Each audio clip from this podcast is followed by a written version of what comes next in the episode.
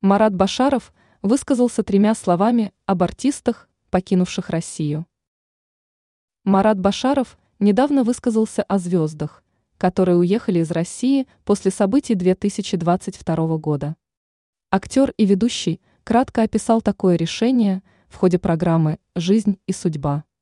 Портал «Смотрим.ру» передает мнение Башарова о том, что ему жаль людей, которые в трудный час покинули страну, родину, которая дала им воспитание и бесплатное обучение. Он не может понять, как можно не только уехать из государства, но и потом оскорблять администрацию, сидя за границей.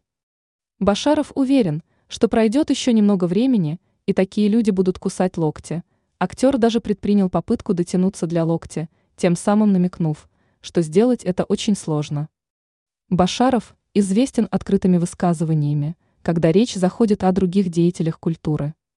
Он не стесняется в выражениях и рассказывает всю правду о коллегах. И это несмотря на то, что многие звезды предпочитают молчать касательно поведения других.